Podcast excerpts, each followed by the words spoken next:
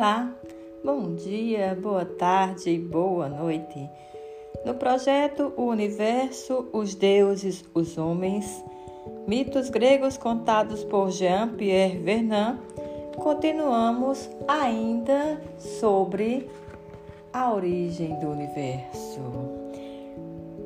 As profundezas da Terra, o abismo. Este é o nosso episódio de hoje.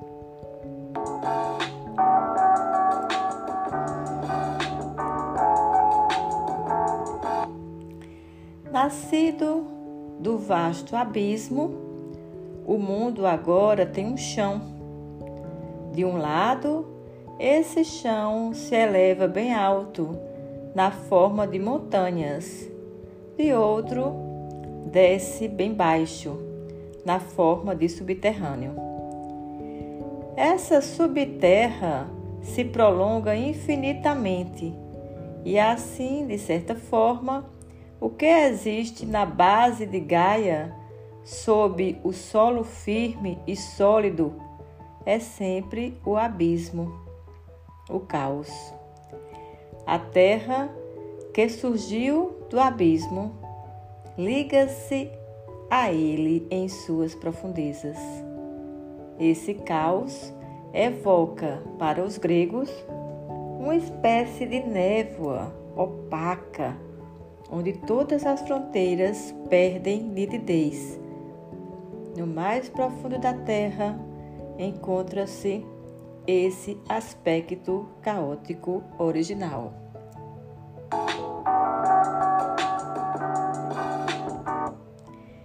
Embora a terra seja bem visível, tenha uma forma recortada e tudo o que dela nascer também terá limites e fronteiras distintas, nem por isso ela deixa de ser, em suas profundezas, semelhante ao abismo. Ela é a Terra Negra. Os adjetivos que a definem nos relatos são similares aos que se referem ao abismo.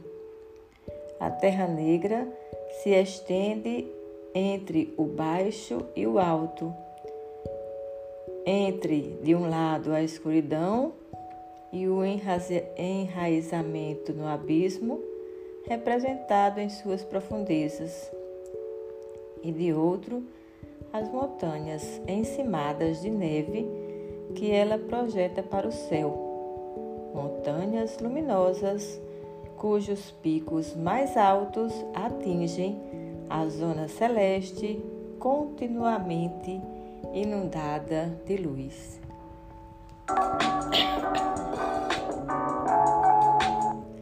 A Terra constitui a base dessa morada que é o cosmo, mas não tem só essa função. Ela engendra e alimenta todas as coisas, salvo certas entidades das quais falaremos mais adiante, e que saíram do caos.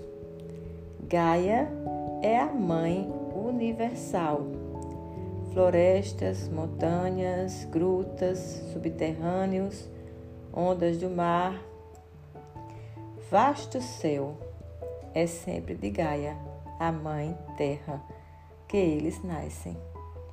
Portanto, Primeiro houve o caos, imensa boca em forma de abismo escuro, sem limites, mas que, num segundo tempo, abriu-se para um chão sólido, a terra, Gaia. Esta se lança para o alto, desce às profundezas.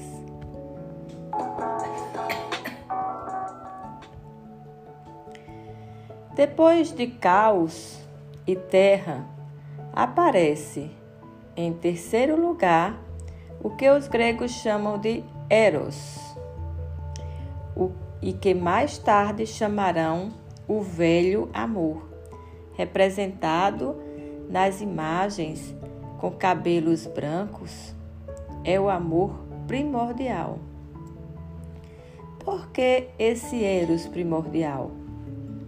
Porque nesses tempos longínquos ainda não há masculino e feminino. Não há seres sexuados. O Eros primordial não é aquele que surgirá mais tarde, com a existência dos homens e das mulheres, dos machos e das fêmeas.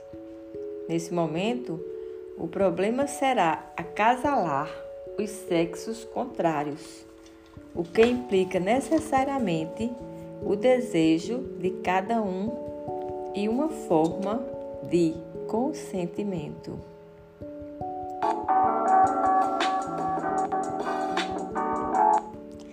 Caos é uma palavra neutra e não masculina.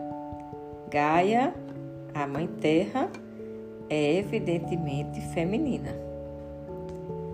Mas quem ela pode amar fora de si, já que está sozinha ao lado de Caos? O Eros, que aparece em terceiro lugar, depois de Caos e Gaia, não é aquele que preside aos amores sexuados. O primeiro Eros expressa um impulso no universo. Da mesma forma que terra surgiu de caos, de terra vai brotar o que ela contém em suas profundezas. A terra vai parir sem precisar se unir a ninguém. Ela dá à luz o que nela existe de forma obscura.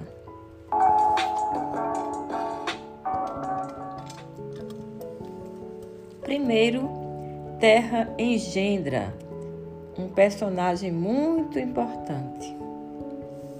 Ouranos, céu, e até mesmo céu estrelado. Depois, traz ao mundo pontos, isto é, a água. Todas as águas, e mais exatamente a onda do mar. Palavra que em grego é masculina. Terra os concebe sem se unir a ninguém, pela força íntima que tem. Terra desenvolve o que já estava dentro de si e que, ao sair dela, torna-se seu duplo e seu contrário. Por quê? Porque produz um céu estrelado igual a si mesma, como uma réplica tão sólida, tão firme quanto ela e do mesmo tamanho então Urano se deita sobre ela. Terra e céu constituem dois planos superpostos do universo, um chão e uma abóbada, um embaixo e um em cima, que se cobrem completamente.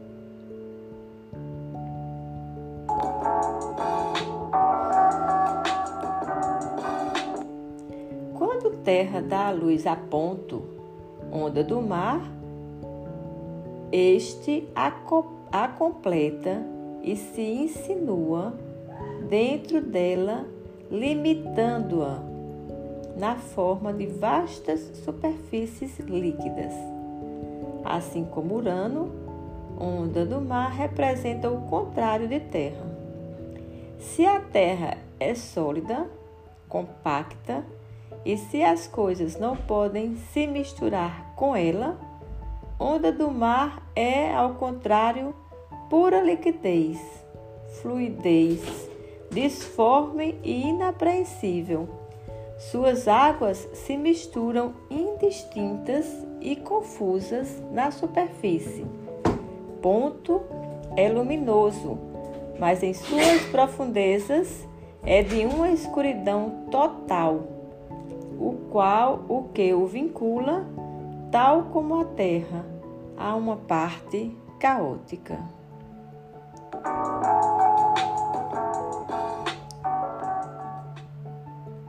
Assim, o mundo se constrói a partir de três entidades para os gregos. Três entidades primordiais: Caos, Gaia Eros. E em seguida, de duas entidades paridas por terra: Ouranos e Pontos. Elas são ao mesmo tempo força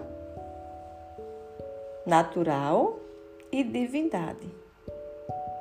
Gaia é a terra onde andamos e ao mesmo tempo é uma deusa.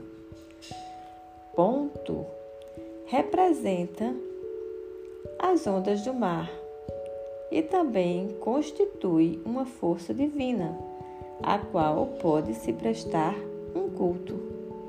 A partir daí, surgem relatos de outro tipo, histórias violentas e dramáticas.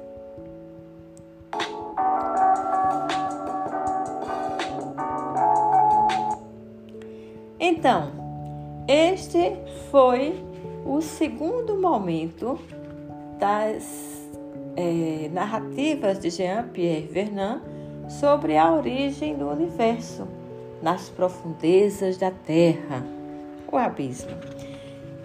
Gosto de ter vocês comigo, agradeço a sua companhia. Então, fique conosco até o próximo podcast, que será sobre a castração de Urano. Estou com este projeto para contar a vocês na oralidade mitos gregos. Alguns serão ditos a partir de autores já consagrados. Outros serão contados por mim mesma.